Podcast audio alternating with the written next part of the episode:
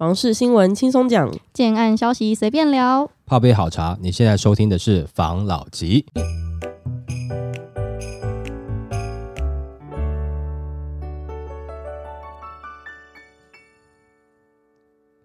关心你的房事幸福，我是房老吉，我是米克夏，是鹿角巷。那个大院子跟茶汤会刚好确诊嘛，今天请两位来协助一下。那我们来进第一则新闻吧。内政部次长，明年房价有机会软着陆，平均地权条例三读后三个月内实施。那内政部次长表示，内政部通过平均地权条例修法后，预售屋、中古屋交易量都缓降，明年房价可能会反转下跌。在央行升息的共同作用力下，未来房价有机会软着陆，若顺利让三读通过，有机会在三个月内完成执法并上路实施。立法院内政委员会今天邀花进群列席，立委就询问，在实价登入二点零、房价合一税二点零等一连串打房政策推行后，台湾的高房价是否有下降？市长曾回应，去年十二月内政部推出平均地权条例后，交易量开始缓降，目前与高点相比，预售屋减少了二分之一，中古屋也减少了三分之一左右。那今年第三季房价上涨幅度已经低于第一、二季，预计第四季上涨幅度应有机会再压低，但要到反转下跌，可能要明年才会陆续的看到。央行从三月逐步升息，已升了两码半，短期抑制效果会比内政部政策还强。南韩升息的幅度比台湾高，房价也明显下修，这就是共同的作用力。那次长也表示，内政部健全的市场，减少投机炒作，而央行透过升息，让大家觉得购物成本提高，民众理性反应后，就会让交易量萎缩，逐步让价格开始松动和下跌。预计在趋势不变的状况下，未来可让房价软着陆持续发生。当然，网络上面有很多专家或是说前辈在讲说，针对现现在在通过平均地权条例的有一些意见嘛，有人会觉得说啊，你这样子做这个可能对房地产的打击是不太好啦。当然，我分成两个角度来看呐，第一个就是说，真的。是对房市的恶意炒作，我认为这个法当然是有它存在的必要了，也会比较符合就多数人的期待了。那前段时间投资客炒成这样子，有一种相对的剥夺感，让大家是觉得不舒服嘛。啊，只是说我们之前有提过，这个时间实施的点哦，这时间不是慢半拍，那已经慢两拍去了。最好的时间已经过去了。那在这个时间实施，也就是说你打到的大概就不会是你可能最恨的那一群人，其实他都已经安全下庄了，已经赚。得饱饱的了，那现在就是一些比较菜鸟型的投资客了，或是铁齿的投资客了。那甚至有的说服了自己说，没有没有，我本来就是不走短期，我也可以走长期啊，就是已经做好就地成佛准备的这一群投资客，或者他自己说服自己，哎，没有，我本来就是要走中长期的，赚很多的那群人其实已经离场了啦。不过没有关系，以长远来看，这个对于未来下一次下一波要来炒作的时候，我觉得会增加它一个困难度啦，不会说完全遏制的，我相信一定会想到其他方法的啦，诶，游戏变难一点点，难度调高了。前段时间你们等级练太高了嘛，啊，这段时间就我们再设计一个新的门槛，大家再来挑战看看。那也就是说，这个是符合多数大家心中期待的啦。至少你要政府做一点动作嘛。那但只是说实施的点啊，就不符合预期啦，啊，难免会被人家觉得是作秀的的感觉居多啦。那再来就是说，现在法案下去会造成房地产崩盘吗？或者说像一些名嘴讲的，或者是说业界前辈讲。讲的这么严重吗？我倒觉得，如果严重，也不会是因为这一点单一点的影响了。最近房市的量在下修嘛，我们先不讲价格，量在下修，买气在下降，也不是说你这个法令的关系，是整体的状况。不管是大家对对于未来经济的预期啊，或者是说房价已经高到一个程度啦，再来是利息一直在升啊，通货膨胀啊，乌俄战争啊等等的这个因素加总起来，其实房市已经冷下去了。只是说会让人家感觉好像已经在冷了，你在做一个落井下石的动作了。但是整体房市冷下去，其实也不是这个法令的关系。我们记得两个礼拜前嘛，还有很多的建商在讲说，现在价格可能还会涨啊。等等之类的，他们还是预期在希望这个价格能够守住嘛。那当然，因为他们手上的库存很多啊，随便一讲就是七万平的土地库存嘛，就是他有本事慢慢卖嘛，然后能够守住它的价格，但是最好。那我们还有讲一个嘛，他也不能让这个房价随便乱崩盘啊，因为他手上有七万的或者八万或甚至十几万的库存土地。如果你整个崩盘，那我土地的价值是不是就受到影响了？就等于是我的资产受到影响了。这个对于比较大型的建商来讲，是蛮重要的啦，所以他们还是要守住了。但是整体的状况，其实我们知道现在的量不如之前。再过一段时间，应该可以看到价格稍微放软。那现在这个法令下去，其实呢，我不觉得会是软着陆了，我觉得会加速它着陆的速度。那我觉得这个也是好事，大家就不用拖那么长的时间了。哎，赶快嘛，反正都已经实施下去了。我觉得这个时候对于多数的建设公司，或者是说一般买房子的来讲，快点着陆也没有不好啦。因为之前有聊过嘛，其实最怕的就是大家在观望的气氛。快点着陆，那你可有机会修正，再调整一下，也许就可以慢慢复苏了嘛，买气慢慢会回来。就是说你的那个价格到一个大家是能够接受的范围嘛。如果说自助客的听众听到的话，不要只是价格到了以后你就冲去买，就是你还是要看一下评数啦。那个评数如果不符合你的住屋需求的话，你买的便宜也没有用啊，住的也是痛苦啦，好吧？那关于平均地权条例实际上通过的内容哈，因为还没有最后拍板认定，听说有九个版本嘛，但我没办法一个一个讲啦。不过你如果不是很了解的话，可以看我们之前的集数啦。在我们之前集数其实有提到平均地权条例，大概是在今年五六月的时候吧，我没有提到，因为当时是预期可能七月份不知道有没有机会过关啊，七月份没有，九月份没有，那现在这个时间过关，我觉得对于实际上的转变效果不大，但是政府可以讲说，你看是不是我们就实施这条以后，买气就下降啦，打炒房有效果了。事实上你现在不实施，它也下降了，它也已经有效果了，拿来做一个作秀型的政绩啦。但是这个如果实施下去，是本来就是对这个市场是好的，或者说对于人民住的权利是好的，早就该实施了。长期来看，它应该还是会有益处的啦。不过短期对于房地产的这个市场的状况呢，我觉得的确会是一个落井下石的打击，也造成可能现在很多人会期待这个法令赶快过，看一下房市是不是有机会下修。但是呢，有往好的方面来看，如果法令过了，房市有下修了，是不是可以让大家觉得说，哦，那这个当中炒作开始变少了，更愿意出来看房子呢？我觉得很多的建商前辈们或者是同业前辈们，也不一定说要对这个法令好像很排斥，也许反而是对整体的市场是个好的结果啦，好吗？那下一则新闻。建商质疑司法人怎么能当中资严管？立法院选后突袭式排审平均地权条例的修正案，不动产开发公会全联理事长则认为此举非常不妥，强调该修正案存有三大争议内容，包括限制司法人购屋、预售屋禁止换约及检举奖金制度，恐诱使吹哨者乱吹哨。他也指出，司法人购买房屋采取原则禁止例外许可的审查措施。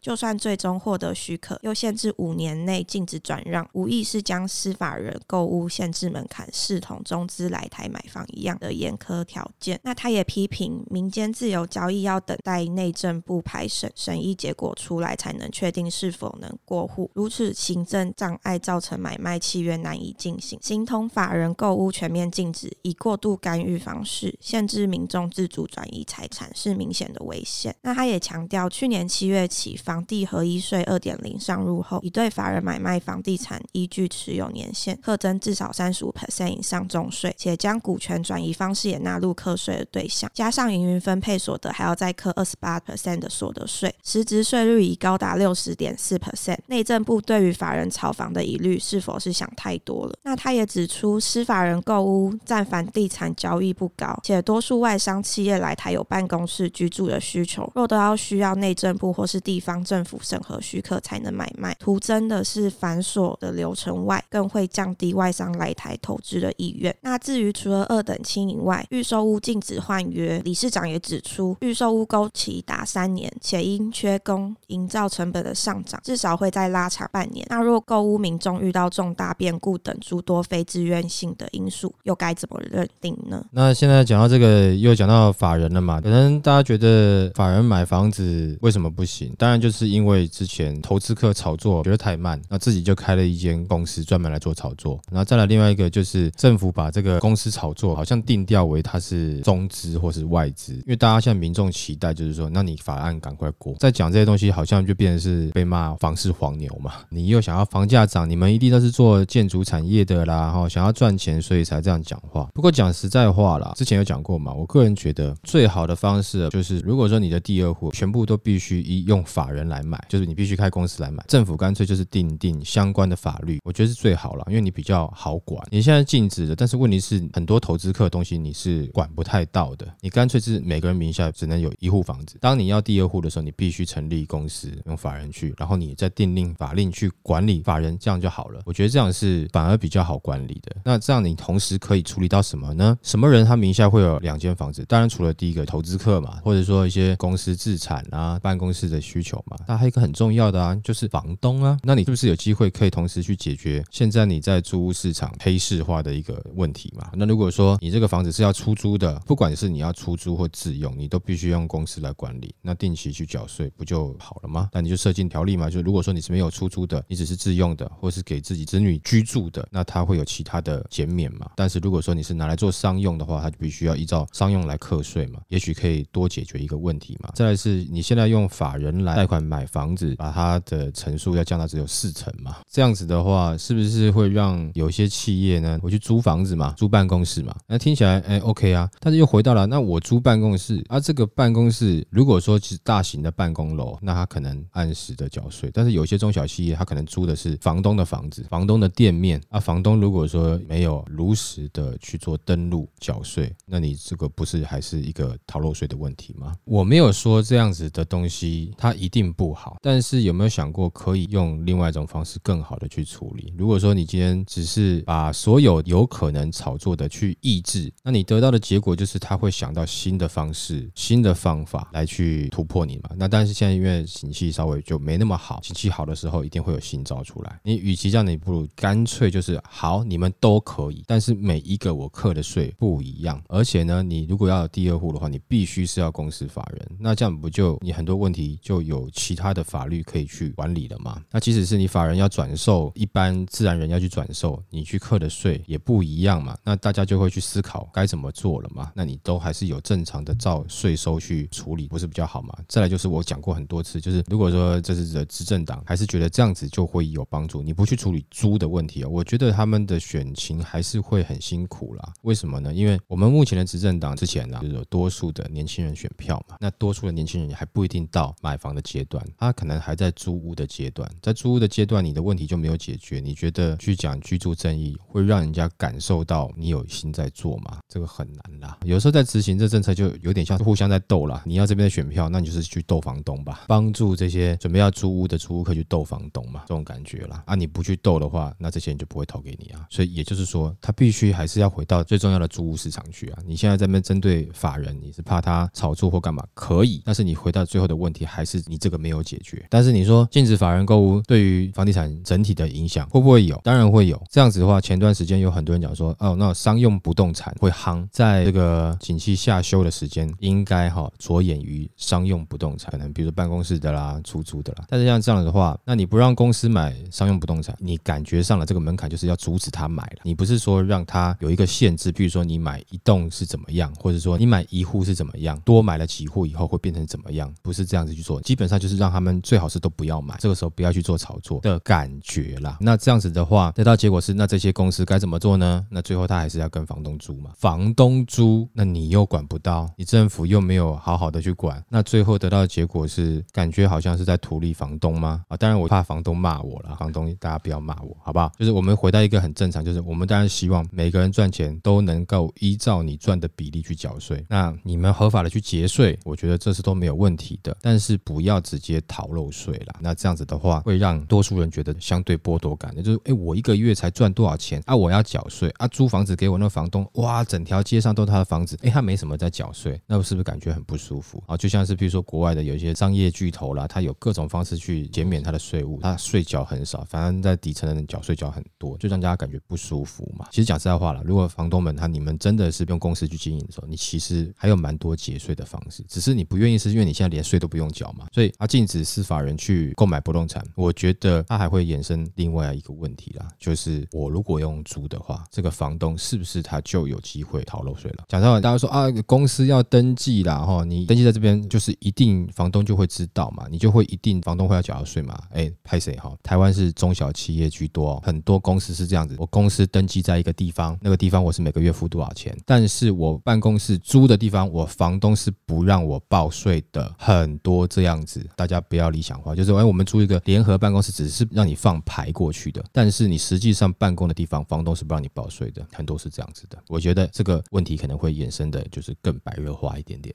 好不好？好，来下一则，从化区房价飙涨区当心。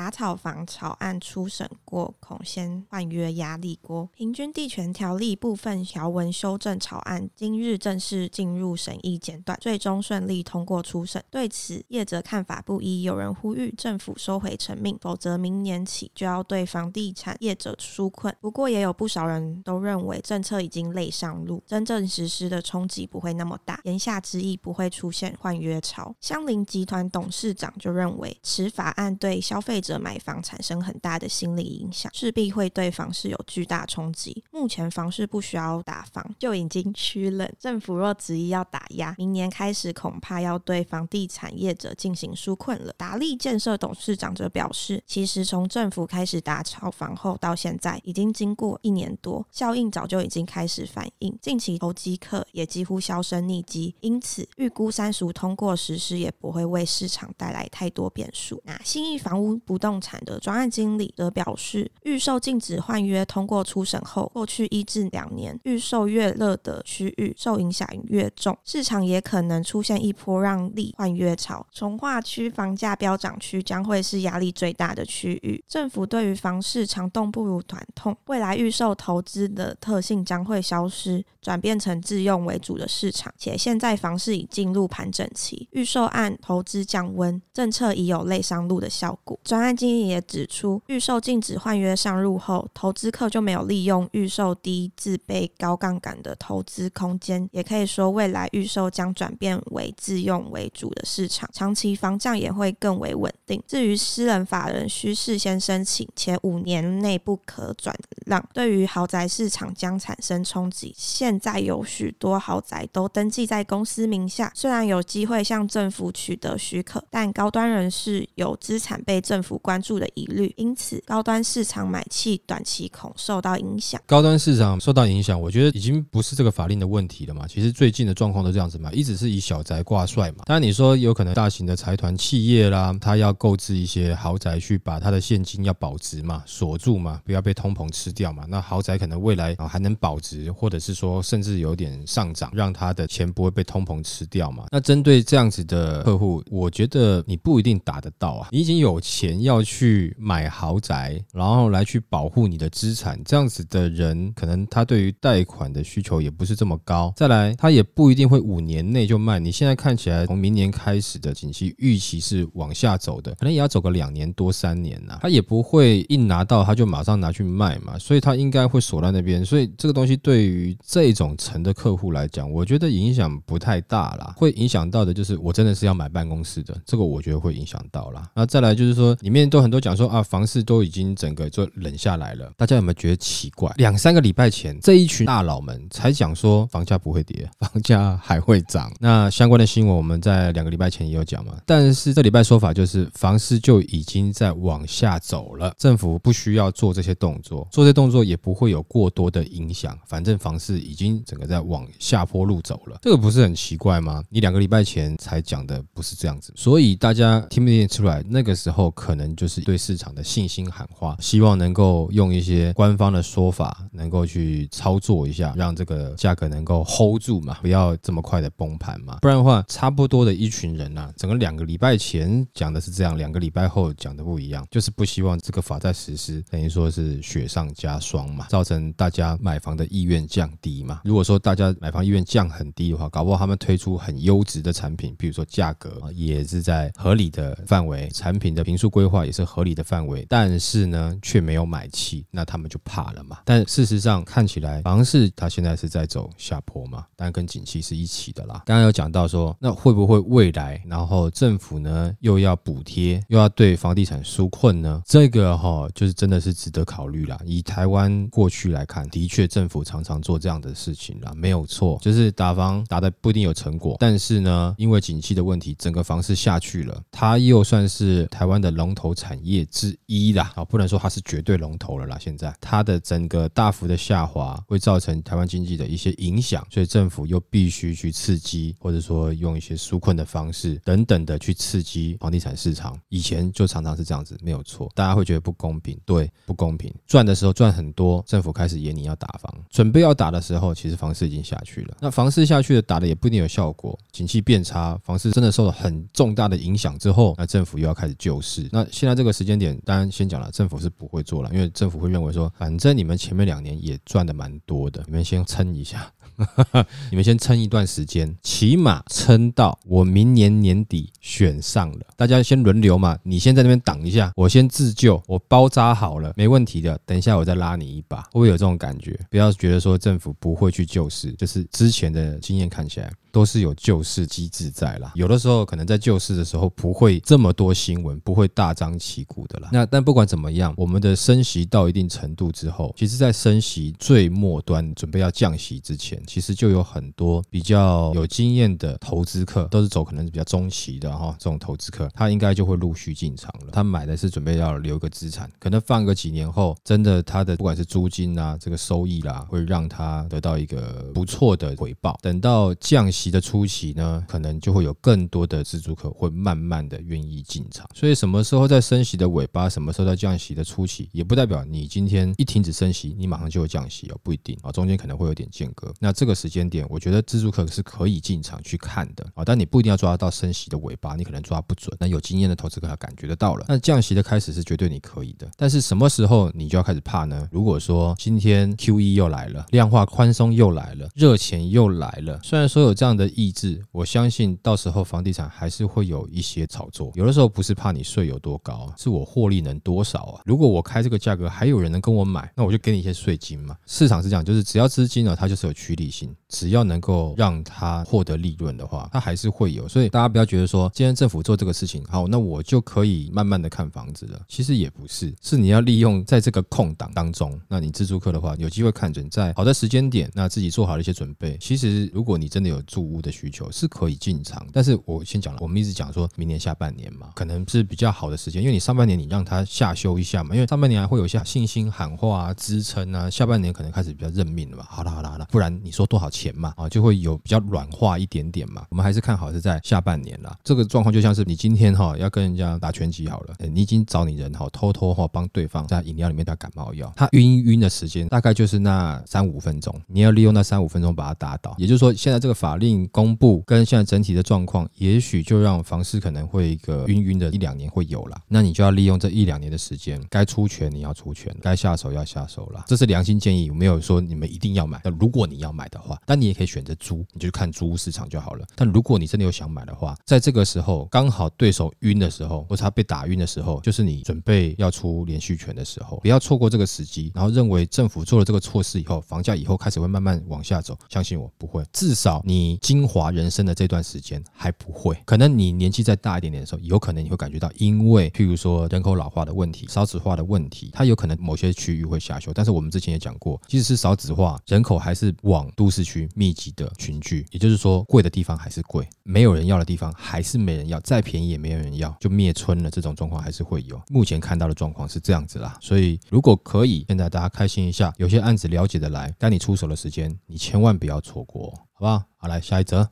外资看房市，二零二三年台湾房价未必看衰。全球独立不动产顾问公司来访十九日发布二零二三年亚太区不动产市场展望。面对利率波动、经济景气循环，加上高通膨抑制市场需求、降低交易动能等挑战，瑞普来访总经理指出，以亚太区多数经济体的升息幅度来说，台湾利率涨幅相对较小，对于房屋住宅市场的下行。风险预期能较亚太区其他国家为低，且投资人跟建商口袋人生没有需赔售出场的资金压力。那总经理则表示，利率波动不但影响经济景气循环，且对不动产市场的挑战是立即且明显的。台湾经济自二零一九年起已连续四年成长率超过三 percent，随着明年全球经济逆风明显加剧，二零二三年估计可维持在二点五 percent 到二点七 percent 左右。右。另外，台湾央行十二月十五日里监事联席会议已决议调升重贴现率半码，为二零二二年三月启动升息循环以来的第四次升息，总共调升二点五码。若对照美国同期间已升息十七码，以及亚太区多数经济体的升息幅度来说，台湾利息率涨幅相对较少，对于房屋住宅市场的下行风险预期能较亚太区其他国家为低。好了，我分两个角度来看，的确啦，台湾升息的力道是比不上国外啦，这第一点。那也就是说，你认为国外的资金会回来台湾炒房吗？那我来讲一下，就是说，你比如说东京啦、新加坡啦、南韩啦，可能有蛮多地方的保值性，可能对于外商来讲，或是外国人士来讲，台湾不会是第一选择啦。啊，当然我不是说看衰我们自己，那通常不会是第一选择啦。那你要说这个利率低，日本东京它的利率更低啊，对，而且他还蛮鼓励你外资去那边买房的嘛，他那个区域的人口出租的投报率你也看得到嘛，那一定是台湾吗？我个人觉得不一定吧，就是说你怎么会去讲全球比我们现在是调的比较低，所以外国人都一定会来买台湾的房子呢？国外的朋友都觉得很奇怪啊，就是现在你们不会觉得很危险吗？你会想移民吗？一直在问我们，那就是说你台海很危险啊，我们住在这边，我们觉得还好，哎，哪有什么？没什么。问题是外国人不懂嘛，像我活了这个四十几年，就被吓了四十几年了嘛，有事都当没事，对，就已经习惯了嘛。但外国的他不会这样看嘛，因为他要投资到一个不确定的地方，就像是之前我们讲说柬埔寨投资，有的人会去，但多数人不会去嘛，你会怕嘛？政府常常有的时候会换一下立场嘛，所以这个跟升息不高啊，力道没有跟美国一样高，然后能够吸引很多外资进来投资台湾的房地产，这一点我打上很大的存疑啦。那再来另外一个第二点，我们来看的就是这个升息力道，你说不大，但是你对于台湾在地的民众体感是不是感觉蛮大的？尤其是譬如说年轻一代觉得哇，怎么现在要到两趴了？当然没有错，以前的台湾的房贷利率是更高一点点。不过我们要讲哦，虽然说升息一点点，怎么没有把通货膨胀看进去呢？大家现在体感哇，我们现在买东西吃的这么贵，我们薪资没有涨很多啊，但是我们现在的通膨造成的民生物价的上涨，不就是让大家很痛吗？也就是说，你薪资没有涨，但是你买一样的东西，期待你开销变大了。如果你有买房，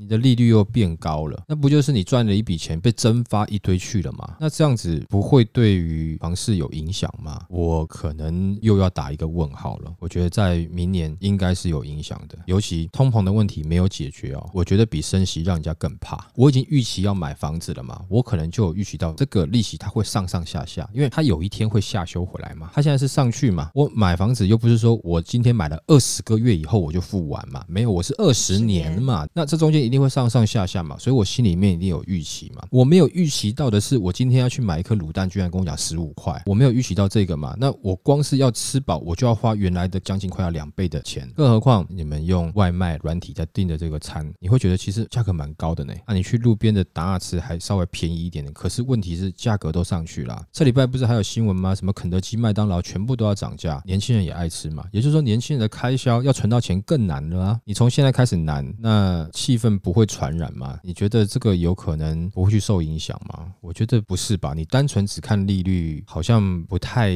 全面吧。然后再来还有另外一个，乌俄战争也没有结束，明年度预期景气要下滑的状况，全球各家银行都已经是这样觉得了嘛。再另外一个是台湾的政府现在又不太希望你去做房市的炒作嘛。政策上现在其实也对于买房还没有到很友善啦。可能因为他是为了要去打击这个投资客啊，所以事实上对于于自住客有没有一点点伤到呢？也是有那么一点伤害啦。这样的角度下，你怎么认为房市明年还会持平呢？尤其最近又有什么币圈的新闻嘛，闹的币安也可能要快要倒了嘛。之前是那个什么 FTX 嘛，倒掉嘛。像这么多的问题，你觉得不受影响吗？我觉得包含股市啦，包含币圈啦，其实有蛮多的年轻人会愿意去尝试投资的。那这一次的币灾啊，你不觉得这些年轻人受伤了吗？那受伤他们该怎么样去买房子？我觉得你。整体来看，看起来都不是这么的乐观啦。他的研究报告可能是针对这一点去研判的话，我觉得可能对我来讲，我可能这个问号就打得比较大了。如果说整体来看，我还是会觉得上半年大家都还在复原啊。你不要说建商自己要复原，大家面对这个市场的变化，或者是说政策的这个实施，可能还在观望。我认为还有很多人在这个时间点，他是必须要复原自己的状况的，而且在这个复原的状况当中呢，身上还被插了一根管子，然后一直在抽自己的血。为什么呢？因为你通货膨胀嘛。我可能前段时间有投资一些东西赔了钱，我都还没有补回来。那通货膨胀又一直在抽我的血，我现在还自顾不暇嘞。搞不好我连上半年我连关心房市的心情都还没有，因为我还没复原嘛。我等到下半年我才看房子嘛。那上半年你们这边讲了一堆有的没有东西说，说呃政策观望啦，现在根本没有时间管。他才不管嘞，忙着关心自己的病情。没错，我自己都还没好嘛，连门都出不了啊。我一出门我就开始害怕啦。哇，等一下如果说万一口可乐，买个饮料，哇，那我这个月又少多少钱？等等的，我觉得在我的看法来看的话，我认为还是会下修，我认为还是会有影响，而且是看得见的影响啦。好吧，那我们今天就分享到这边喽。